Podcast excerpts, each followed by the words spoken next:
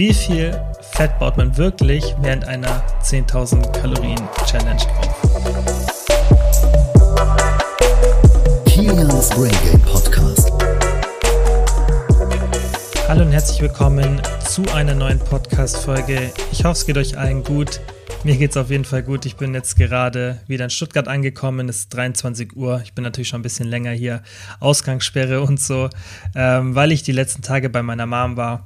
Und ja, jetzt bin ich wieder in Stuttgart, habe einiges zu tun, hat auch die letzten Tage viel zu tun. Bei mir läuft gerade im Hintergrund bei ProBab viel und äh, da ist natürlich immer sehr viel zu tun. Und gerade jetzt habe ich wieder so eine Zeit, ihr habt es ja auch in den letzten Wochen und Monaten mitbekommen, ähm, ja, wo einfach sehr, sehr viel los ist. Wir haben viel vor, wollen viel ändern, gerade auch bei uns intern ein bisschen. Und deswegen, ja, wie gesagt, ist einfach mega viel zu tun. Und deswegen möchte ich auch diesmal mit dem Intro das ein bisschen kürzer halten, weil diese Folge sehr ähm, intensiv wird und ähm, ich mich jetzt auch darauf konzentrieren möchte, dass ich das Thema richtig an euch rüberbringe. Und zwar geht es um das Thema 10.000 Kalorien Challenge. Wie viel nimmt man dabei zu? Ich habe mir das überlegt, das mal zu machen und mal einfach mit euch so ein bisschen zu rechnen und das ganze Szenario mal anzuschauen, okay, wie viel Fett nimmt man denn da wirklich zu? Ich habe das auch schon mal vor zwei oder drei Wochen in der Instagram Story, als ich die Folge geplant hatte, gepostet und euch mal gefragt, schreibt mir mal, was ihr denkt, wie viel man dazu nimmt. Und das Krasse war, ihr wart alle sehr, sehr weit drüber tatsächlich. Also ich verrate jetzt noch nicht, wie viel tatsächlich äh, man da aufbaut. Ich erkläre gleich so ein bisschen, wie der Aufbau jetzt auch der Folge sein wird, aber ich kann jetzt mal hier so ein paar Sachen vorlesen. Hier steht einmal je nach Bedarf 0,5 bis 1 Kilo. Dann steht hier 1 Kilo ist gleich 7000 Kalorien. Allerdings, je mehr man isst, desto mehr verbraucht man. Ähm, das stimmt, da kommen wir auch gleich dazu. Hier steht 1,5 Kilo, dann steht bei einem Verbrauch von ca. 2000 ein gutes Kilo, dann steht hier 1,3, dann steht hier wieder 7000 Kalorien ist gleich 1 Kilo Fett, also in etwa 1 Kilo Zunahme. Hier wieder ein Kilo, 2 Kilo, ähm, hier auch wieder, wenn man 3K verbrennt, dann 1 Kilo, 1 Kilo, es geht hier ewig weiter. Es war oft so, ja, hier 3 Kilo, 1,5 Kilo, 1,3 Kilo. Also viele sind auf dieses Kilo gekommen. Und ich habe da irgendwie jetzt noch gar nicht so drüber nachgedacht, aber ich denke, das liegt hauptsächlich daran, dass die meisten wissen, dass so ein, ähm, ja, das einfach, ähm, das mit einem Kilo Fett ungefähr ähm, korreliert. Das heißt 7000 Kalorien ist aber auch nicht ganz so easy. Also das kann man natürlich noch ganz genau machen. Das kann man auch mal in der Folge hier so berechnen. Ähm, wie sieht es auch beim Defizit aus, weil das ist auch super interessant. Diese 3500 Kalorien ist ein Kilo Fett. Ähm, äh, beziehungsweise ein halbes Kilo Fett. Und ich denke deswegen eben wegen dieser Rechnung, ja, dass die meisten denken, okay, ungefähr Verbrauch von 3000 und 10.000 Kalorien zu mir genommen, also ja, ein Kilo Fett. Aber so leicht ist es nicht. Und ähm, das habt ihr euch jetzt wahrscheinlich schon gedacht, dass es eben nicht so leicht ist, weil sonst wäre das Thema sehr schnell abgehandelt.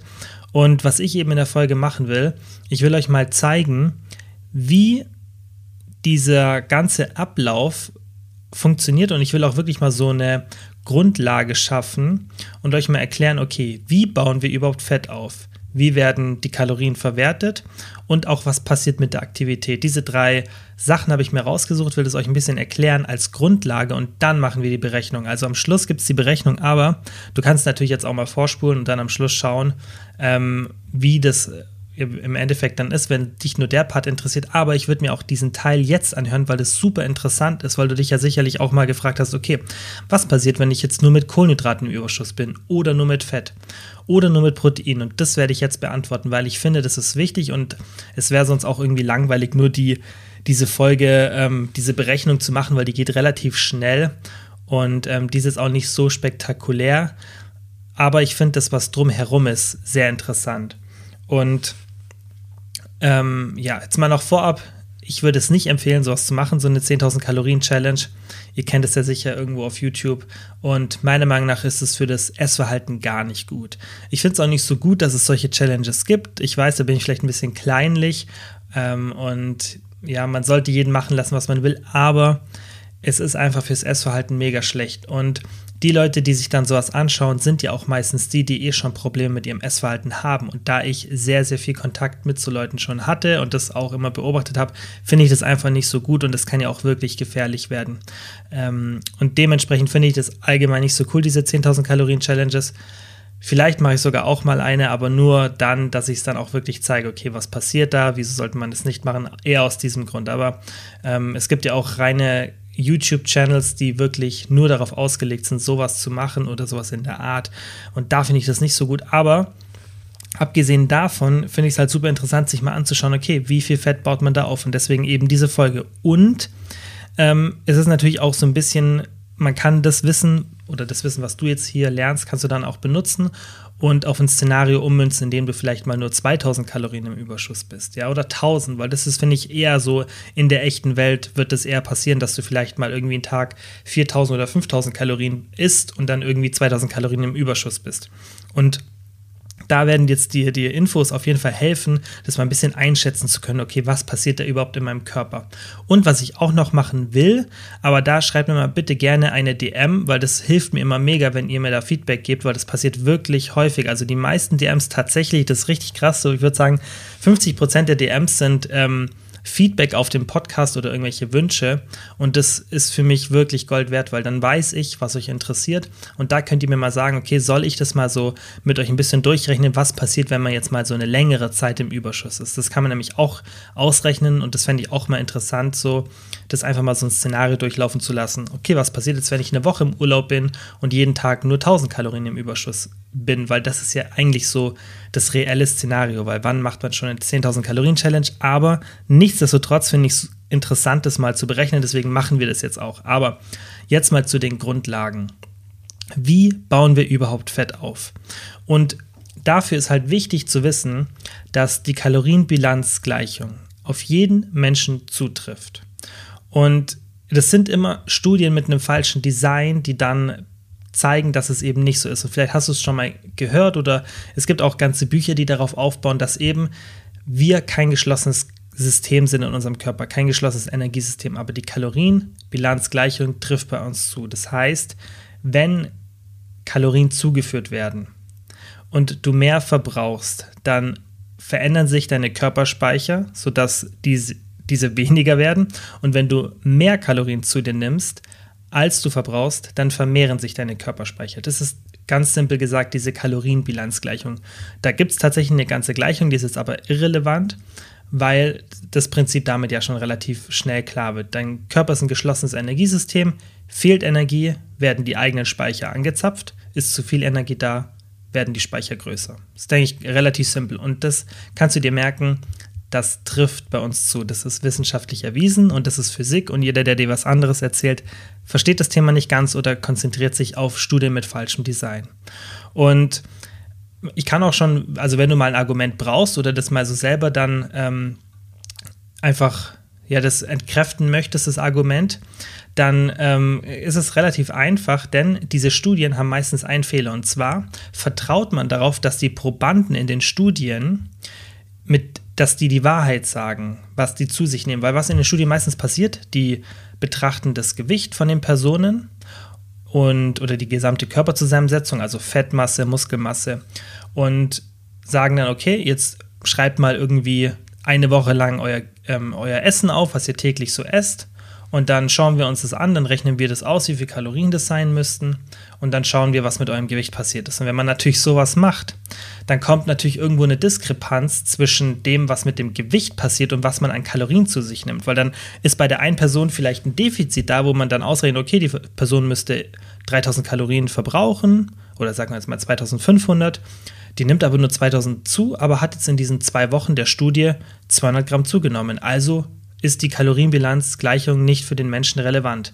Und da ist halt ein großer Fehler, und zwar, dass wir Menschen sehr schlecht darin sind, unsere Kalorienzufuhr zu schätzen. Und da gibt es auch interessante Studien, also dieses Verhalten wurde mehr, mehrfach in Studien nachgewiesen. Das heißt, wir wissen, dass wir Menschen unsere Ernährung oder unsere Kalorienzufuhr unterschätzen und die Aktivität überschätzen. Und deshalb sind dann halt solche Studien zustande gekommen und deshalb sind solche Studien auch immer sehr, sehr schlecht, indem man wirklich die Kalorienzufuhr von den Menschen darauf vertraut, dass die eben richtige Angaben machen. Das ist nicht, weil irgendjemand lügt. Das ist, liegt einfach daran, dass wir wahnsinnig schlecht darin sind. Und das hast du vielleicht auch schon irgendwie mal bei dir selbst erlebt. Wir haben bei uns im Freundeskreis immer so ein Running Gag mit Uki, das ist ähm, der zweite Geschäftsführer von ProBab. Und es war so ein Running Gag, dass ich ihn oft dann am Ende des Tages gefragt habe, okay, Bro, was hast du heute gegessen? Und dann zählte er auf und ich war den ganzen Tag mit ihm unterwegs. War wirklich, er war den ganzen Tag bei mir in der WG und ähm, wir haben zusammen gegessen und ich weiß ganz genau, was er gegessen hat. Und ich frage ihn, okay, Bro, was hast du gegessen? Und er erzählt es mir und ich sage, und was war damit? Und dann er so, oh, oh, stimmt, das habe ich noch gegessen. Und dann sind mir meistens noch ein, zwei Sachen aufgefallen. Da habe ich gesagt, was ist damit? Oh, stimmt. Und das hat er nicht gemacht, weil er mich anlügen wollte, sondern weil das ganz normal ist. Genauso wie ich dann auch in bestimmten Szenarien vergessen habe, was ich gegessen habe. Und das ist ganz normal, das macht jeder. Und ähm, du kennst es vielleicht selber von dir oder von Freunden oder einfach aus Situationen, wo wo wir Menschen einfach vergessen, was wir gegessen haben. Und das ist ganz normal. Und das führt dann natürlich in diesen Studien dazu, also das war jetzt ein kleiner Exkurs, dass dann behauptet wird, dass die Kalorienbilanzgleichung für uns nicht existiert. Aber wie gesagt, die Studien, die mit dem richtigen Design sind, man kann das nämlich über mehrere Methoden messen. Das ist einmal über so, ähm, so eine spezielle Methode, wo man den Urin dann misst und es ist relativ komplex, ist auch nicht wirklich relevant. Auf jeden Fall kann man ähm, kann man mit Studien machen, die methodisch so sind, dass man wirklich weiß, okay, was hat die Person tatsächlich gegessen und dann sieht man, okay, Kalorienbilanzgleichung trifft auf uns zu. So. Und jetzt noch, ähm, ja, jetzt können wir eigentlich weitergehen ähm, zum Thema Fettspeicher. Und da musst du wissen, dass der Hauptspeicher im Körper die Fettzellen sind. Und das meiste davon wird subkutan im Fett eingespeichert, also das Fett, was unter der Haut ist. Und so wie es aktuell aussieht, ist es vermutlich auch das Fett, was gesundheitlich nicht so negativ ist. Aber es kann auch viszeral um den Bauch herum eingespeichert werden, also dieses viszerale Fett. Ähm, und das ist meistens gesundheitlich nicht so optimal. Und was auch noch interessant ist, dass Männer meistens mehr viszerales Fett haben und Frauen meistens mehr subkutanes Fett. Und man vermutet, dass es damit zusammenhängt, dass Männer auch öfter Herz-Kreislauf-Erkrankungen haben. Männer haben ja ein viel höheres Risiko, Schlaganfälle ähm, oder andere Herzkrankheiten zu bekommen als Frauen. Und man vermutet, dass es zum Teil daran liegt, dass Frauen eben weniger Fett um diese Bauchregion haben und allgemein mehr viszerales Fett. Aber das ist jetzt auch nur so ein kleiner Exkurs, aber ganz interessant. Kann natürlich auch in der Leber oder in der Pankreas abgespeichert werden, aber ähm, diese Ektope-Fettablagerung, die ist jetzt auch nicht so gängig ähm, und die ist natürlich super ungesund, aber jetzt auch nicht so relevant. Aber so wird eben Fett im Körper gespeichert und ja, diese Fettspeicher verändern sich eben, wenn mehr Fett eingespeichert als verbrannt wird. Das ist, denke ich, ganz logisch. Das ist das, was ich vorhin gesagt habe. Ja, wenn du im Überschuss bist, ja, dann können sich diese Fettspeicher vergrößern. Und wenn du im Defizit bist, dann verringern die sich. Und so funktioniert auch der Fettverlust, den du dann zum Beispiel in der Diät siehst oder die Fettzunahme, die du vielleicht jetzt über Weihnachten gesehen hast.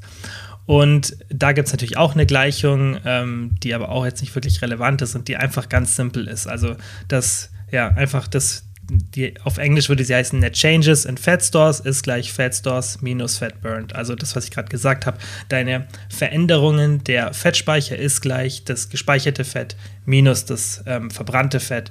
Und dann ähm, ja, gibt es natürlich auch der Fall, den Fall, dass natürlich ähm, du mehr Fett verbrannt hast und dann hast du natürlich ähm, einen Überschuss an Fett, aber diese Gleichung ist ja auch irrelevant, weil ich denke, jeder hat es jetzt nach der Erklärung ja verstanden. So, und das gleiche gilt auch für Protein und Kohlenhydrate. Also diese Veränderungen der Speicher ähm, treffen natürlich auch für Protein und Kohlenhydrate zu. Die haben natürlich andere Speicherorte und das ähm, muss ich dann vielleicht mal in einer anderen Folge machen, weil das wird jetzt sonst eh viel zu ausführlich und ähm, ist auch nicht so wirklich relevant. Aber das kannst du dir merken, das passiert eben auch für Proteine und für Kohlenhydrate so. Und das bedeutet, dass wir eben Fett aufbauen, wenn die Fettspeicherung der Fettverbrennung überwiegt. Und Fettverlust findet dann statt, wenn die Fettoxidation, also die Fettoxidation ist die Fettverbrennung, der Fettspeicherung überwiegt. Das ist das, was du dir merken musst. Aber ich denke, das ist dir auch schon klar. Und du musst natürlich dabei auch bedenken, dass diese Prozesse tagsüber hin und her wechseln. Also du brauchst ständig Fett ab und Fett auf. Ja, wenn du zum Beispiel eine Mahlzeit hast, dann ähm, wirst du erstmal ein bisschen Fett aufbauen, aber wenn du da einen längeren Zeitraum nichts gegessen hast, wirst du wieder Fett abbauen. Und ähm, das spielt auch keine Rolle, also das heißt nicht, dass du jetzt nichts mehr essen sollst, weil du nach, dem, nach der Mahlzeit Fett zunimmst. Das bedeutet einfach nur, dass dein Körper ständig Fett auf und Fett abbaut. Und wenn du jetzt dann zum Beispiel was isst, ja, dann hast du ja wieder einen längeren Zeitraum, in dem du nichts isst und dann kann es sein, dass du da wieder ein bisschen Fett abbaust, weil dein Körper ja Energie braucht. Das ist einfach ein dynamisches System. Das ist nicht so, ähm, dass du entweder den ganzen Tag Fett verbrennst, außer du machst jetzt eine ultra krasse Diät und so, aber in der Regel geht es ständig hin und her. Und du kannst dir auch merken, das ist jetzt ganz wichtig, dass Fett, welches du über die Nahrung zu dir nimmst, hauptsächlich in den Fettzellen gespeichert wird. Und wenn du mehr Nahrungsfett zu dir führst, dann wirkt sich das nicht signifikant auf die Fettoxidation, also auf die Fettverbrennung aus. Okay, das ist ganz wichtig. Fett das über die Nahrung vermehrt zu sich genommen wird. Und wir sprechen jetzt nicht von Keto, also einfach, wenn du eine Diät machst, in der dein Körper keine Ketonkörper benutzt, sagt dir vielleicht auch was, ketogene Ernährung, und das ist eben eine Ernährung, wo der Körper wirklich das gesamte System wie so switcht und dann nicht mehr Glucose, also Kohlenhydrate als Hauptenergiequelle benutzt, sondern Fett. Davon reden wir jetzt nicht, sondern wir reden einfach davon, wenn du deine dein Fett normal erhöhst, ja, dann steigt diese Fettoxidation nicht. Und das ist wichtig für den, was, für den Verlauf, was ich jetzt gleich erzählen würde. Denn ja, die, dein Nahrungsfett ähm, wirkt sich auch nicht auf die Verwertung von Proteinen und Kohlenhydraten aus, aber Kohlenhydrate, wenn du diese mehr zuführst, dann führt es auch dazu, dass der Körper vermehrt Kohlenhydrate verbrennt. Und Kohlenhydrate werden in der Regel nur sehr selten zu Fett konvertiert. Das nennt sich de novo Lipogenesis, auch nicht wichtig. Aber dieser Effekt, den gibt es, dass wenn vermehrt Kohlenhydrate da sind im Körper, dass er diese zu Fett umwandeln kann. Das passiert aber nur in extremen Fällen und das hast du vielleicht auch schon mal gehört. Passiert, wenn du vielleicht irgendwie ein paar Tage 700 800, 900 Gramm Kohlenhydrate zu dir nimmst, also wirklich extrem hoch, dann sind deine Glykogenspeicher so voll, also maximal voll, dass die Kohlenhydrate über diese De novo Lipogenesis zu Fett konvertiert und abgespeichert werden. Aber, das ist wichtig, Kohlenhydrate, Kohlenhydrate tragen zur Fettspeicherung bei. Und das liegt daran, dass wenn du mehr Kohlenhydrate isst, dann verbrennt der Körper, wie ich vorhin gesagt habe, mehr Kohlenhydrate und weniger Nahrungsfett oder allgemein weniger Fett. Und das führt dann natürlich dazu, dass ein großer Teil des Nahrungsfettes eingelagert wird. Und das ist, das ist der kritische Punkt. Ja, also dieser Effekt, der ist indirekt, aber er findet statt. Weil Kohlenhydrate werden nicht direkt zu Fett über diese De, no, De novo Lipogenesis ähm, umgewandelt, aber die führen halt dazu, dass ein Großteil des Nahrungsfettes als Fett eingespeichert wird. Wenn du jetzt zum Beispiel 60 Gramm Fett zu dir nimmst, ja, und du hast eine sehr hohe Kohlenhydratzufuhr oder einfach eine normale, dann wird halt, besonders wenn du im Überschuss bist, ein Großteil von diesen 60 Gramm Nahrungsfett in Form von Körperfett abgespeichert. Und das ist eben dieser indirekte Effekt. Das heißt, diese hohe Kohlenhydratzufuhr, außer sie ist extrem hoch, wie gerade gesagt, 7, 8, 900 Gramm, führt nicht dazu, dass die Kohlenhydrate umgewandelt werden zu Fett, sondern du kannst dir wie so vorstellen, dass die Kohlenhydrate dann so vermehrt dass sie wie so eine Blockade sind. Ja, die, die werden dann einfach vermehrt, wird der Körper bedient sich nur noch an den Kohlenhydraten. Stell dir es vielleicht einfach mal so ein bisschen bildlich vor oder irgendwie in der Farbe, dass du dir irgendwie, so mache ich es, dass ich mir so die Kohlenhydrate, also als ich mir das erste Mal das so gemerkt habe, habe ich das, glaube ich, so gemacht, dass ich mir das so ein bisschen bildlich vorgestellt habe. Ja, dass der Körper wie so einen Überschuss an diesen Kohlenhydraten hat und das Fett dann wie so unberührt lässt. Und das Fett wird dann eingespeichert, ja, das Nahrungsfett, weil er das nicht mehr verbrennt, das, was über die Nahrung reinkommt. Und dadurch, das ist halt ein Trick sozusagen vom Körper, der sich natürlich dann auch in der Evolution vermutlich entwickelt hat, ja, dass einfach, ähm, egal welche Makronährstoffe wir da zu uns führen, das ist auch so im Endeffekt das, was am Ende rauskommt jetzt bei diesem Ganzen, ja, dass wir trotzdem Fett aufbauen. Also man kann da nicht rumtricksen, weil das gleiche passiert auch bei einer erhöhten Proteinzufuhr. Die führt dazu, dass der Körper Proteine verstärkt zur Energiegewinnung heranzieht dann weniger Fett und weniger Kohlenhydrate verbrennt, ja, und dann führt auch das Protein wieder zu dieser indirekten Fetteinlagerung, ja, weil mehr Protein bedeutet weniger Kohlenhydrate werden verbrannt und weniger Fett. Und wenn dann noch mehr Kohlenhydrate zur Verfügung sind, dann wird wieder das Nahrungsfett eingelagert. Und ich denke, du verstehst das Prinzip schon. Im Endeffekt führt eine hohe Protein- und hohe Kohlenhydratzufuhr oder auch moderate dazu, dass ein größerer Teil des Nahrungsfettes eingelagert wird. Und wenn du weniger Kohlenhydrate und weniger Protein zu dir nimmst, wenn du sagst, okay, mache ich so, dann hast du ja wieder mehr Fett, ja, weil du dein Fett ja erhöhen musst, weil du kannst ja nicht ewig niedrig mit den Kalorien gehen und dann wird wieder mehr Nahrungsfett eingelagert, weil eben, was ich ja vorhin auch schon gesagt habe, durch mehr Fett über die Nahrung die Fettoxidation, also die Fettverbrennung, nicht signifikant steigt. Also im Endeffekt kann man sich merken, man kann den Körper mit den Makros nicht wirklich austricksen. Es gibt ein paar Tricks, das kann man auf jeden Fall machen, aber du könntest jetzt nichts Extremes machen. Also ich fasse nochmal ganz kurz zusammen, bevor ich jetzt zum letzten Punkt von dem Part komme. Wenn du überschüssiges Nahrungsfett hast, ja, dann wird es eingespeichert als Fett direkt. Überschüssige Kohlenhydrate aus der Nahrung, die verstärken die Verbrennung von Kohlenhydraten und verringern die Verbrennung von Fett, sodass mehr des Nahrungsfettes eingespeichert wird. Und überschüssige, überschüssiges Protein aus der Nahrung verstärkt die Verbrennung von Protein und verringert die Verbrennung von Fett, sodass mehr Nahrungsfett eingespeichert wird. Also im Endeffekt bei Protein und Kohlenhydraten der gleiche Mechanismus. Und das Ende des Liedes ist immer, dass mehr das Nahrungsfett eingespeichert wird. Ja, das ist immer, was primär eingespeichert wird, ist das Nahrungsfett. So.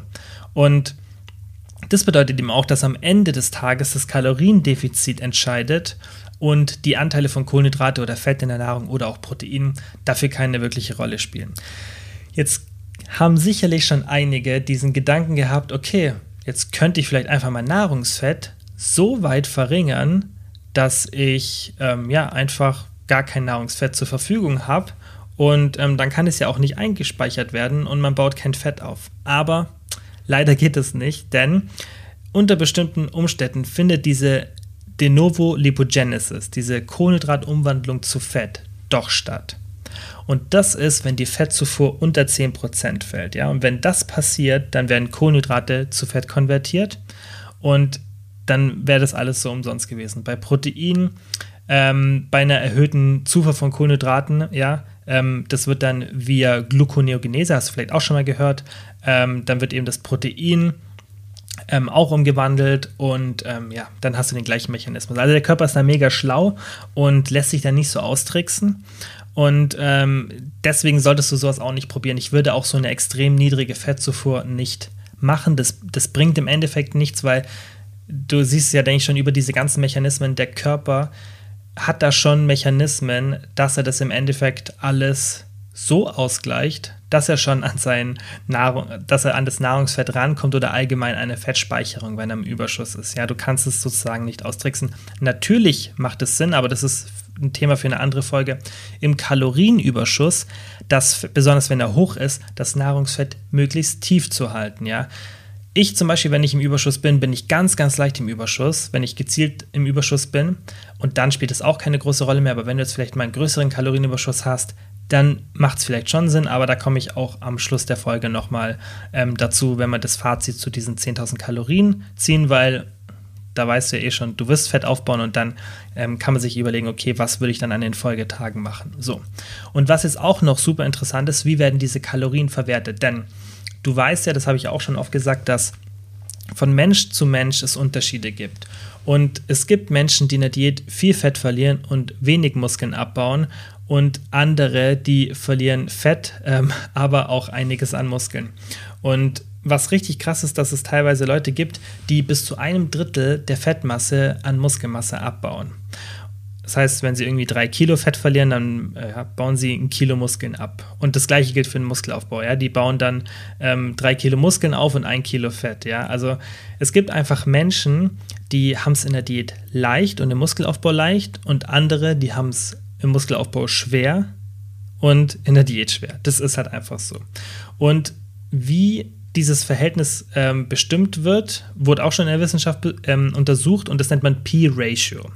Und das beschreibt eben, wie viel Protein auf- oder abgebaut wird. Ja? Und eine niedrige P-Ratio in der Diät würde bedeuten, dass jemand wenig Protein und viel Fett abbaut. Und im Aufbau ähm, bauen die meisten dann die gleiche Menge an Protein und Fett wieder auf. Ja? Und diese P-Ratio kannst du nur so 15 bis 20 Prozent durch die Ernährung und das Training beeinflussen und der Rest ist einfach genetisch bedingt. Das ist halt einfach so.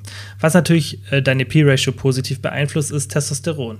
Und deswegen ähm, ist es einer der Gründe, wie so viele zum Testosteron greifen ähm, beim Thema Doping, weil es einfach hilft, ja, dieses Verhältnis von Muskeln zu Fett zu optimieren. Und ähm, was auch noch sehr negativ ist, ist chronisch erhöhte Cortisol-Level. Ich werde auch bald nochmal ähm, eine Folge zum Thema Cortisol und Stress und so machen. Und ähm, ja, da würde ich dir einfach raten, achte darauf, dass du vielleicht nicht so viel Stress allgemein hast, beziehungsweise ein Stressventil hast, besonders in der Diät, weil eben diese Cortisol-Level, diese chronisch erhöhten Cortisol-Level, die aufgrund von Stress sich erhöhen dauerhaft, negativ sich auf diese P-Ratio auswirken. Ähm, ja, die Schilddrüse und das Nervensystem, ähm, die beeinflussen auch den Stoffwechsel und die Fettverbrennung. Und ja, deswegen haben natürlich auch manche Leute mit Schilddrüsenproblemen da natürlich auch einen Nachteil. Ich weiß, das Thema ist mega präsent und ich müsste mal schauen, ob ich da irgendwo einen Experten finde, mit dem man drüber spricht, weil ich habe so ein bisschen Überblick über das Thema, aber das ist auch nicht mein Schlüsselthema. Das, was ich auf jeden Fall weiß, ist, dass die Kalorienbilanzgleichung auch bei Leuten mit einer Schilddrüsenüber- oder Unterfunktion zutrifft, weil die Kalorienbilanzgleichung, die trifft immer zu. Die Frage ist halt nur, wie wird diese Kalorienbilanzgleichung beeinflusst, weil wenn du jetzt eine Unterfunktion hast, dann wird die Gleichung natürlich negativ beeinflusst, weil du weniger Kalorien verbrauchst für das, was du eigentlich normal an Aktivität und Gewicht hast. Und das führt halt nicht dazu, dass die Kalorienbilanzgleichung bei dir nicht zutrifft. Ja, wenn du weniger Fett, äh, wenn du weniger Kalorien zu dir nimmst, also verbrennst, dann wirst du abnehmen. Aber da diese eine Seite der Gleichung, und zwar dein Kalorienverbrauch durch die Unterfunktion negativ beeinflusst wird, bist du sozusagen benachteiligt. Aber das heißt nicht, dass wenn du im Defizit bist, du kein Fett verlieren kannst, weil das ist oft diese, diese Misconception, was da Leute haben, dieses, dieses Missverständnis, dass man denkt, nur weil ich eine Unterfunktion habe, kann ich jetzt kein Fett verlieren. Aber auf dich, wenn du das hast oder wenn du jemanden kennst, der das hat, die Kalorienbilanzgleichung trifft immer zu du beeinflusst oder du hast natürlich sozusagen einen Faktor dieser Gleichung, der dann halt nicht so optimal ist, ja? Also das ist tatsächlich so, du verbrauchst dann weniger Kalorien, aber auch nicht so signifikant, wie man immer denkt. Also das sind nicht mehrere hundert Kalorien, das ist ein kleiner Unterschied meistens, besonders oft nimmt man ja dann die Hormone, die dann natürlich dazu führen eigentlich, dass du nicht mehr weniger Kalorien verbrennst, weil du gleichst es ja durch die richtige Einstellung der Hormone wieder aus, zumindest zu dem größten Teil. Ähm, das ist jetzt aber nicht so, dass du irgendwie 500 Kalorien weniger verbrauchst durch eine Unterfunktion. Ja, so funktioniert das nicht. Auch so, du hast irgendeine ganz, ganz schlimme Stoffwechselstörung, aber in der Regel ähm, passiert es nicht. Aber wie gesagt, das ist jetzt auch nicht meine Expertise, deswegen ähm, will ich nicht so viel drüber reden, weil ich mag es nicht, über Sachen zu reden, ähm, bei denen ich mich nicht so auskenne, finde ich, sollte man generell nicht machen, gerade bei solchen Themen. Aber vielleicht kann ich da irgendwie mal einen Experten dazu holen oder nochmal ein bisschen selber recherchieren. Aber auf jeden Fall wirken sich diese Stoffwechselwerte logischerweise auf die Fettverbrennung aus und ähm, ja, du kannst halt das Ganze nur durch Supplemente oder Medikamente ähm, verändern, weil das halt einfach alles genetisch bedingt ist. Und ja, da muss man, ihr, in der Regel Medikamente nehmen. So. Auch die Insulinsensitivität wirkt sich auf den Fettverlust und den Fettaufbau aus. Und ähm, da will ich jetzt gar nicht zu sehr drauf eingehen ähm, wie die Insulinsensitivität im, im Aufbau und im Defizit sein sollte, weil du kannst da im Endeffekt eh nicht viel dran ändern und deswegen ähm, wäre das jetzt auch viel Theorie, das jetzt hier für dich nicht so in die Folge passt. Ähm, was ich aber auch noch sagen will, ist, dass der Körperfettanteil auch starke Auswirkungen darauf hat, wie sich unsere Fett- und Muskelmasse im Defizit und im Überschuss verändern. Und da kannst du dir auch merken, umso geringer der Körperfettanteil in der Regel, desto mehr Muskeln werden und weniger Fett wird abgebaut. Das heißt, das ist auch was, was ich ja schon oft gesagt habe. Wenn du sehr, sehr schlank bist, dann irgendwann verlierst du immer mehr Muskeln und immer weniger Fett, ja. Und ähm, das liegt zum Teil an der steigenden Insulinsensitivität, ähm, aber das liegt auch allgemein daran, dass einfach weniger Fettsäuren verfügbar sind und auch das ein einfacher Schutzmechanismus vom Körper ist. Ja. So, das war der Teil, wie werden Kalorien verwertet. Und jetzt kommt es zum Interessanten, was eins meiner Lieblingsthemen ist, weil es super spannend und ähm, auch super einleuchtend ist, auch wenn man leider, wenn das keine so eine gute Nachricht ist, aber dadurch kann man trotzdem einen Schluss ziehen, finde ich, und auch Veränderungen vornehmen oder weiß zumindest, wieso teilweise das Gewicht dann auch nicht mehr sinkt ähm, oder wieso man auch vielleicht nicht so leicht zunehmen kann. Das Problem haben ja auch manche so. Und das ist NEAT im Kalorienüberschuss. NEAT oder SPA, also N-E-A-T oder SPA. Und das ist die vierte Stoffwechselkomponente, die relativ spät gefunden wurde. Ich glaube, so Anfang der 2000er Jahre oder Ende der 90er hat man diese ähm, Komponente erst gefunden. Davor dachte man, es gäbe eben nur diese drei ersten, also die einmal die Resting Metabolic Rate, das ist deine Grundstoffwechselrate, ja, wenn du einfach ganz still da liegst, so deine grundlegenden, grundlegenden Systeme im Körper laufen, ja, was du da einfach verbrennst, dann diesen Thermic Effect of Activity, also deine Aktivitätsenergie, ja, und dann Thermic Effect of Food, also deine Verdauungsenergie, denn immer wenn du Nahrung zu dir nimmst, dann braucht der Körper Energie einfach, ja, um die zu verdauen und dann geht es über Wärmeenergie, wird es dann eben ähm, geht es dann verloren sozusagen, wird es über den Körper ausgetragen, weil, haben wir vorhin auch schon gesagt, Körper ist ein geschlossenes System, aber das geht über Wärmeenergie dann raus. Und man dachte eben eine Zeit lang, es gibt nur diese drei Komponenten und irgendwann hat man dann diese vierte Komponente, diese Need, Non-Exercise Activity Thermogenesis gefunden. Und das sind im Endeffekt alle spontanen Alltagsbewegungen, die nicht bewusst von dir stattfinden.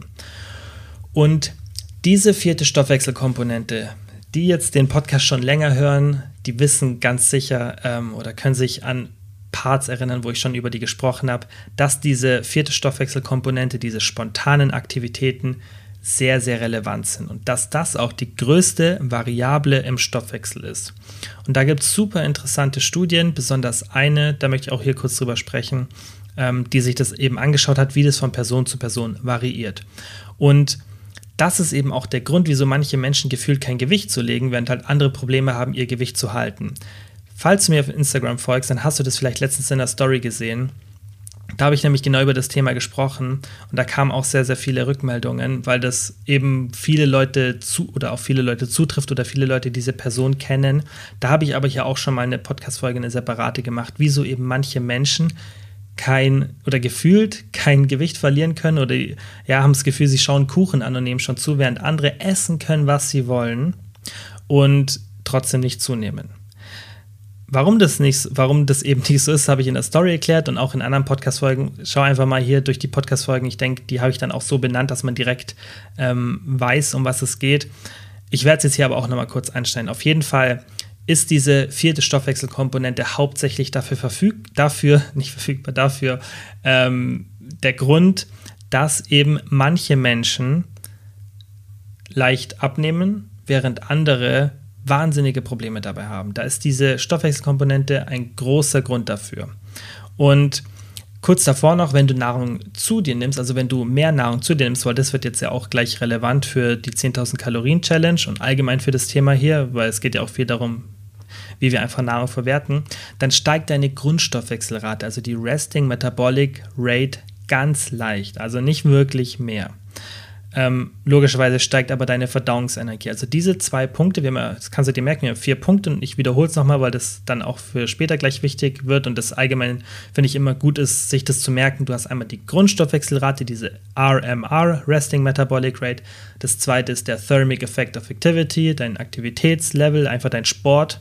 Und dann hast du als drittes den Thermic Effect of Food, die Verdauungsenergie und dann dieser NEAT, also Non-Exercise Activity Thermogenesis, Alltagsaktivitäten. Also Grundstoffwechselrate, Aktivitätsenergie, Verdauungsenergie, Alltagsaktivitäten. Merkst du vielleicht einfach so, du hast einmal diese Grundstoffwechselrate, dann geht beim Verdauen was drauf und dann hast du als Sport und spontane Aktivitäten. Also kann man sich ja eigentlich super merken.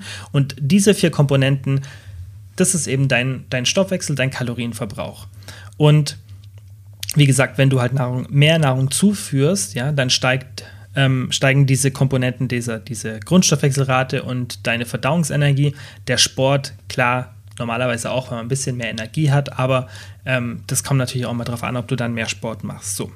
Und die Studie, die ich jetzt gerade kurz ähm, angeschnitten habe, die hat eben gezeigt, dass Menschen teilweise zehnmal mehr Fett einlagern als andere wenn die sich im Kalorienüberschuss befinden.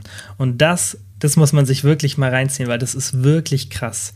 Wenn du dir überlegst, dass du zwei Menschen nebeneinander stellst und dann setzt du dir für ein paar Tage, bei denen waren es acht Wochen, ja, auf einen 1000 Kalorien Überschuss pro Tag, okay? Acht Wochen, 1000 Kalorien am Tag mehr und die haben super Design gemacht, die haben das alles kontrolliert, die haben das richtig, richtig geil gemacht.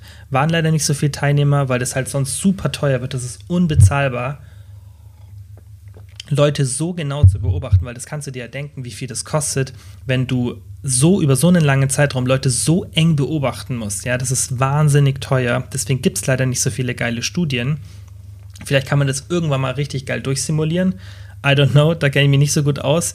Ähm, aber ja, leider ist es oft ein limitierender Faktor, dass einfach das Funding für die Studien nicht da ist und ähm, sowas, gerade so Ernährungsstudien, wahnsinnig teuer ist, weil du musst auch oft, macht man es so, dass man irgendwie, wenn man jetzt den Kalorienverbrauch von den Leuten nicht so misst, wie ich vorhin gesagt habe, irgendwie über den Urin oder so, ähm, wenn du das nicht machst, dann, dann musst du irgendwie schauen, okay, dass du denen die Mahlzeiten herrichtest und äh, das ist so was von teuer, das könnt ihr euch ja im Endeffekt denken.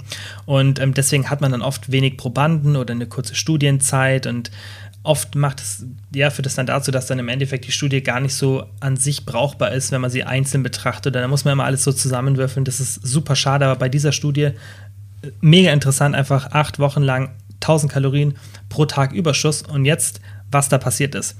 Der Unterschied von der Person, die am meisten zugenommen hat, zu der, der die am wenigsten zugenommen hat, waren das Zehnfache. Ja? Das heißt von 0,4 Kilo Zunahme zu 4,2 Kilo ab, auf oder abgerundet. Das sind jetzt nur die ungefähren Zahlen. Ja, also das heißt, die Person, die am wenigsten zugenommen hat mit diesem 1000 Kalorien Überschuss, war ähm, ja 0,4 Kilo nach acht Wochen und die, die am meisten zugenommen hat, 4,2 Kilo. Ja, und jetzt haben wir das Szenario, was ihr alle aus der echten Welt kennt, bestätigt, ja, dass manche Leute gefühlt essen können, was sie wollen und nicht zunehmen. Und das Geile, was die hier gemacht haben, die haben halt kontrolliert, okay, wie ist es wirklich? Ja, stimmt das mit dem Monitoring? Die haben das halt super kontrolliert, ja. Und ähm, haben sich dann gedacht, okay, woran liegt es? Und was dann eben ähm, sich ganz klar gezeigt hat, ist, dass diese Need-Komponente, also diese Non-Exercise Activity Thermogenesis, die Alltagsaktivitäten, eine riesen Schwankung hatten, ja. Und das ging von minus, 89, minus 98 Kalorien bis zu plus 692 Kalorien pro Tag. Das heißt, die, die Person, die am schlechtesten auf diese Erhöhung reagiert hat, die hat sich sogar weniger bewegt, ja, und die Person, die am besten reagiert hat, die hat fast 700 Kalorien von diesen 1000 Kalorien kompensiert. Ja, und dann der Durchschnitt liegt halt irgendwo ähm, bei, ja, keine Ahnung, so 300, 400, ja. Ähm, einfach der Mittelwert logischerweise von diesen minus 100 zu 700. Und ähm, klar, dann kommt es immer noch die Probandenzahl an. Aber so ungefähr kann man sagen, im Durchschnitt haben die Leute eben von diesen 1000 Kalorien so 300, 400 Kalorien kompensiert. Und das ist schon krass. Also das ist schon mal erster Punkt, das wirklich relevant ist. Ja, das heißt, wenn du mehr zu dir nimmst, dann, also wenn du die haben das natürlich so gemacht, okay, du hast, eine, du hast einen Kalorienverbrauch und so und jetzt kriegst du einen Tausender Überschuss, dann ist es natürlich kein echter 1000 Kalorien Überschuss mehr, weil du bewegst dich ja mehr. Aber von Anfang an war das halt auf das, was du normal gegessen hast, ja, oder was dein Verbrauch ist, ähm, 1000 drauf und dann kompensiert unser Körper das halt. Und das ist halt super spannend, dass dieser extreme Unterschied da war und das zeigt halt auch die Fettzunahme, ja, dass manche haben ja, 0,4 Kilo, fast gar nichts zugenommen über diese acht Wochen während eine andere Person vier Kilo zunimmt. Und das ist doch, also das ist wirklich heftig, weil ähm, ja, das einfach ein krasser Unterschied ist. Und ähm, was auch noch interessant ist, ähm, dass die vier Personen, die ihre Need am geringsten angepasst hatten, alles Frauen waren. Und das ist auch super spannend und das ist auch das, was man ähm, in der Regel sieht, dass Frauen einfach beim Gewichtsverlust mehr Probleme haben. Das ist einfach die Realität, das haben viele Studien bestätigt und ja, ich würde gerne was anderes erzählen, aber es ist leider nicht so. Frauen haben da einfach ähm, genetisch bedingt und auch vermutlich evolutionsbedingt, weil einfach Frauen ähm, das Überleben der Frauen wegen dem Kindergebären relevanter war während der Evolution, einfach einen größeren Schutzmechanismus, wenn es um das Thema ähm, Fett verlieren geht oder auch äh, Fett aufbauen. Ähm, das passiert halt, Frauen bauen leichter Fett auf und verlieren Fett schwerer. Ist halt so, ist nicht schön, aber ist halt einfach die Realität. Und ähm, ja, das, was halt wirklich heftig war, ist, dass dieser, dieser krasse Unterschied da war. Und ja, Menschen, ähm, die eben diese spontanen Alltagsaktivitäten aufgrund vom Kalorienüberschuss unbewusst stark erhöhen, die bauen halt einfach weniger Fett auf, weil die diesen Überschuss eben kompensieren und dann gar kein so ein richtiger hoher Kalorienüberschuss entstehen kann, weil bei der einen Person, da war halt dann der Überschuss gar nicht mehr so hoch und ähm, dann logischerweise baut man auch nicht so viel Fett auf. Ähm, man weiß leider bis heute gar nicht so genau, was da so der Mechanismus ist, also was da wirklich im Körper passiert. Und ähm, das wurde auch irgendwie nie so wirklich danach untersucht. Also ich kenne jetzt ähm, keine Literatur oder Studie, die sich wirklich mal angeschaut hat. Und ähm, ich glaube auch nicht, dass es gemacht wurde. Und jetzt bis zum heutigen Standpunkt denkt man halt, dass vermutlich die Gene dafür verantwortlich sind. Vielleicht kommt da irgendwas mal in den nächsten Jahren. Aber ja, aktuell weiß man eben nicht ganz genau, wo das, ja, was der Grund ist. Vielleicht spielt Leptin eine Rolle, aber Leptin ist so und so ähm, für die Praxis nicht anwendbar, weil das so teuer ist. Also da kostet, glaube ich, eine Tagesdosis 1000 Euro, ja, sich Leptin ähm, spritzen zu lassen. Und ähm, ja, dann kann man sich schon überlegen, dass es wenig Sinn macht. Und ähm, deswegen ist halt die schlechte Nachricht, ja, dass man nicht so viel machen kann dagegen. Die gute Nachricht ist aber, dass man dadurch ja Gewissheit hat, was der Grund ist, und dann kann man auf jeden Fall trotzdem was dazu was dagegen machen, ja. Und ähm, das sind halt diese ganz normalen Sachen, die ich ja auch oft schon hier angesprochen habe. Nimm die Treppe statt den Aufzug. Ähm, keine Ahnung, zum Beispiel, was ich mache. Ich habe keine Wasserflasche hier an meinem ähm, Arbeitsplatz. Ja, da muss ich halt mehrmals aufstehen und mein Wasserglas füllen. Ja, ich mache tagsüber Spaziergänge. Beim Supermarkt kein Witz, ich parke immer weit weg, wenn es geht, ja. Ähm, das sind halt so kleine Sachen, wo man sich immer Hürden stellen muss, einfach, damit man eine hohe Alltagsaktivität hat. Weil das ist was, was eben unbewusst passiert und dann musst du halt mit positiven Gewohnheiten entgegenwirken. Und somit kannst du das Ganze halt ja ein bisschen ausgleichen. Du wirst es ja nicht unbewusst schaffen, weil das sieht man ja in der Studie, dass halt das Unbewusste dann dazu führt, dass manche Leute das nicht so gut kompensieren und dementsprechend musst du halt einfach bewusst was dagegen machen. So, und jetzt kommen wir zum interessanten Part und zwar zur Berechnung. Also, wie viel Fett baut man wirklich während einer 10.000 Kalorien Challenge auf? Wir gehen jetzt einfach mal davon aus, dass der Kalorienverbrauch bei 2500 Kalorien liegt. Das ist so ein ungefährer Durchschnitt, ja, wo man sagt, okay, ist irgendwo zwischen einer Frau und einem Mann, also einer Frau, die ein bisschen leichter ist oder auch einer Frau, die ein bisschen leichter ist zu einer Frau, die ein bisschen schwerer ist. Einfach irgendwo so, einfach ein ganz normaler Durchschnittswert. 2500 Kalorien, wir brauchen ja irgendwas zum Rechnen. So. Also Kalorienzufuhr 10.000, Kalorienverbrauch 2500, bleibt uns ein Überschuss von 7500 Kalorien übrig. Und das war jetzt die Antwort, was mir die meisten geschrieben hatten, weil ja, jetzt habe ich halt 2500 Kalorien angesetzt. Die meisten hatten ja so im Kopf 3000 Kalorien ein, ähm, ja, sich überlegt und ähm, haben dann gesagt, okay, 7000 Kalorien, also ein Kilo Fett. Und da ist eben der Fehler. Es ist eben nicht so leicht und das ist ja auch was Gutes, weil es doch nicht ganz ein Kilo ist. Also, wir haben jetzt hier immer noch 7500 Kalorien an Überschuss übrig, nachdem wir unseren Kalorienverbrauch abgezogen haben. Dann müssen wir für diesen Überschuss nochmal den Thermic Effect of Food abziehen, also die Verdauungsenergie. Und wir nehmen jetzt einfach mal so 15 bis 20 Prozent, weil je nach Makronährstoffverteilung Protein verbrennt ein bisschen mehr, ähm, ja, oder braucht einfach ein bisschen mehr Verdauungsenergie. Ja, ist eben dieser Thermic Effect of Food da und sagen wir mal einfach mal 15 bis 20 Prozent, das ist schon sehr großzügig. Ähm, und da natürlich nur auf diesen Teil von den 7500, weil bei den 2500 im Kalorienverbrauch haben wir das ja eigentlich schon mit drin. Und ähm, das wären dann nochmal 1125 Kalorien die an Verdauungsenergie ähm, verloren gehen. Hätte ich jetzt auch abrunden können auf 1000, ähm, damit es leichter ist zum Rechnen, habe ich jetzt nicht gemacht. Auf jeden Fall haben wir jetzt noch 6375 Kalorien an Überschuss übrig, nachdem die Verdauungsenergie von diesen 7500 übrigen Kalorien weg ist. So, und jetzt wird es interessant vom Need. Und da habe ich mir das halt überlegt, okay, wie kann man sich das jetzt, ja, wie kann man einfach berechnen, wie viel von diesen 7500 Kalorien Überschuss oder von den gesamten 10.000 Kalorien dann an Need verbrannt werden. Und eigentlich muss man sich ja auch so überlegen, wenn wir jetzt den Kalorienverbrauch von 2500 Kalorien haben, dann ist der Need, also diese spontanen Aktivitäten sind da schon mit drin. Das heißt, eigentlich muss man sich jetzt, war, war halt auch meine Überlegung, nur von diesen 7500 Kalorien Überschuss überlegen, okay, wie viel mehr spontane Aktivitäten habe ich dadurch, dass ich jetzt 7500 Kalorien mehr zu mir nehme an diesem Tag. Und meine Berechnung oder meine Überlegung war, dass man einfach den Mittelwert aus dieser Studie nimmt und zwar 300, ja, irgendwie das einfach jetzt festlegt. Man könnte es auch ein bisschen höher legen. 400 ist jetzt ja auch nicht der genaue Mittelwert, sondern ich habe mir gedacht, okay, 300 ist vermutlich realistisch, weil das war zwar nur auf 1000 Kalorien ähm, bezogen und natürlich auch auf acht Wochen, weil was natürlich jetzt aus der Studie auch nicht ersichtlich war, leider, wie das Verhältnis war. Ja, vielleicht ähm, haben die am Anfang einen großen Sprung gehabt oder vielleicht gar keine und haben erst mit der Zeit ihre spontanen Aktivitäten erhöht. Das wäre auch für mich das Logischste. Ich glaube nicht, dass die an den ersten zwei Tagen schon direkt ihre spontane Aktivitäten erhöht haben. Ich denke, das hat vermutlich eine Woche gedauert, bis der Körper merkt, okay, ich kriege jetzt gerade die ganze Zeit mehr Nahrung, jetzt sollte ich mich ein bisschen mehr bewegen, damit ich diesen Kalorienüberschuss kompensieren kann, weil das ist ja eigentlich, was der Körper so ein bisschen als Schutzmechanismus macht, auch wenn der Schutzmechanismus, habe ich auch schon oft erzählt,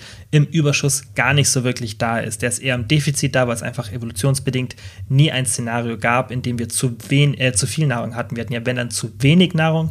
Das heißt, der Körper musste nie einen Mechanismus dafür entwickeln. Aber vermutlich vermutlich ist doch ein leichter Mechanismus da, zeigt ja schon die Studie.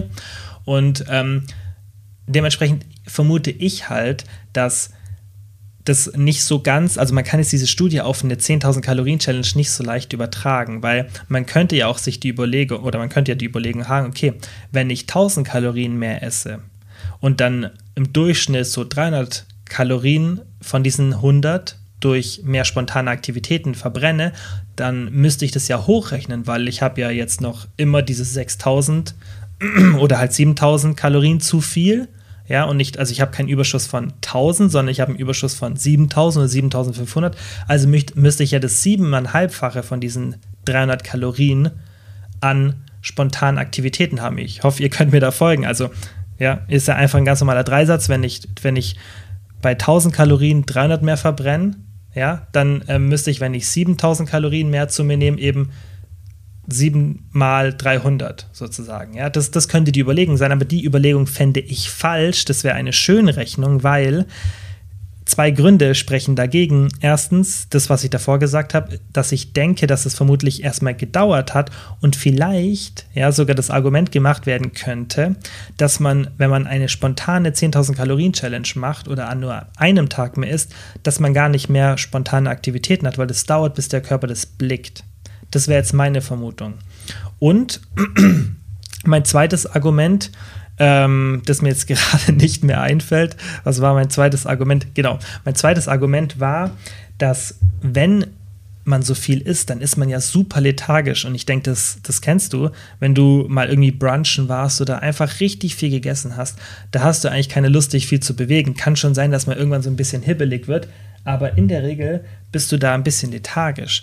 Und selbst wenn man sagen würde, okay, 1000 Kalorien führen zu 300 mehr also 1000 Kalorien Überschuss führen dazu, dass ich 300 Kalorien spontane Aktivitäten mehr habe.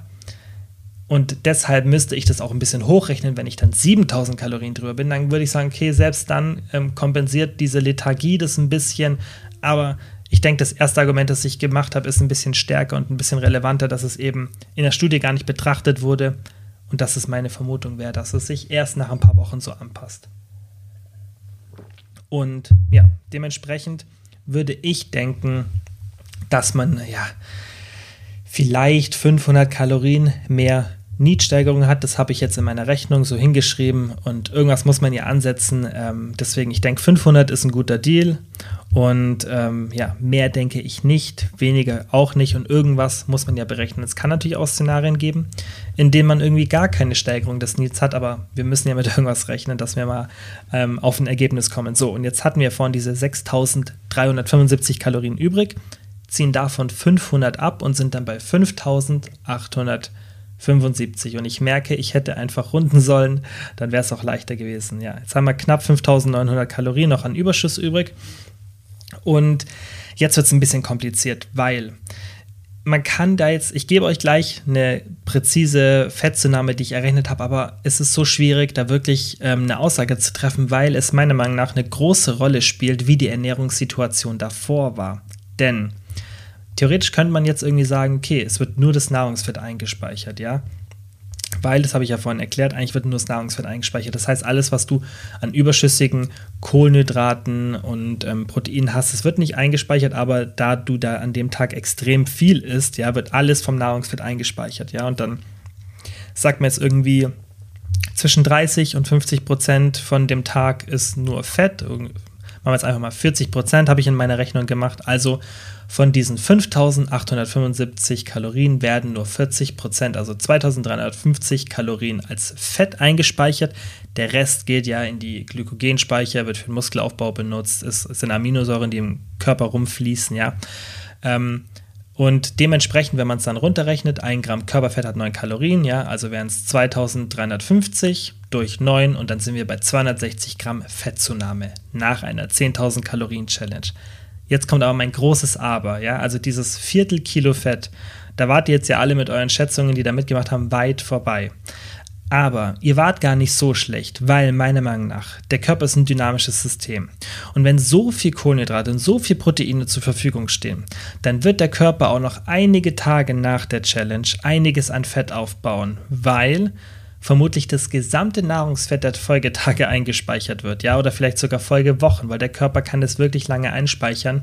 Und deswegen habe ich auch gesagt, die Ernährungssituation davor spielt eine große Rolle, weil wenn ihr jetzt in diese Challenge reingeht und relativ volle Glykogenspeicher habt, ja, und ähm, allgemein eure ganzen Speicher relativ voll sind, die wir vorhin besprochen hatten, dann führt es natürlich dazu, dass die ganzen Speicher noch voller sind, noch mehr Nährstoffe im Körper um, unterwegs sind sozusagen, um sich das mal bildlich vorzustellen. Und dann führt es natürlich dann dazu, dass ihr an den Folgetagen noch mehr Fett aufbaut und es noch länger sozusagen anhält. Und wenn ihr jetzt natürlich aus einer sehr starken Diät kommt oder, oder irgendwie ein paar Tage davor nicht so viel gegessen habt, dann wird es vermutlich nicht so extrem sein. Das heißt, es kommt ja auch immer darauf an, wie war die Situation davor etc. Aber wenn man jetzt mal von einer normalen Situation ausgeht, dann denke ich, dass man am ersten Tag irgendwie ein Viertelkilo Fett aufbauen wird und dann an den Folgetagen immer nochmal irgendwie 50 Gramm, 100 Gramm, nochmal 100 Gramm. Und dann wird man am Ende vermutlich Richtung ein halbes Kilo, ein Dreiviertel Kilo, ein Kilo laufen, je nachdem, wie man sich halt an den Folgetagen ernährt. Deshalb ist auch meine Empfehlung, das habe ich auch vorhin gesagt, dass ihr die noch bekommt, in den Folgetagen die Fettzufuhr auf jeden Fall zu verringern. Ich würde euch nicht empfehlen, eine 10.000 Kalorien Challenge zu machen, aber wenn du das mal hattest, dass du irgendwie einen Tag hattest, wo du wirklich über die Stränge geschlagen hast, 5.000 Kalorien, 6.000 Kalorien oder auch ein bisschen weniger, dann mach es einfach so, ein Tag danach, zwei Tage, drei Tage danach, schraub deine Fettzufuhr runter, ja, so gut es geht, aber nicht unter 10%, habe ich ja vorhin gesagt, nicht zu niedrig, ja, irgendwo so bei 20% und schau einfach, dass du allgemein weniger isst und vielleicht auch im Defizit bist und dann minimierst du natürlich auch das Risiko, dass du an den Folgetagen, weil eben deine Kohlenhydratspeicher und alles voll ist, einen Großteil des Nahrungsfettes da alles vom Nahrungsfett einlagerst, weil du erstens vielleicht gar nicht so richtig im Überschuss bist oder eben auch deine Fettzufuhr so eingeschränkt hast, dass selbst wenn alles an Nahrungsfett eingespeichert wird, das nicht viel ist, weil es bloß 30 Gramm am Tag sind, ja. Und in dem Szenario könnte man das dann so ein bisschen unterbinden, dann wäre das gar nicht so schlimm, so wäre meine Vorgehensweise.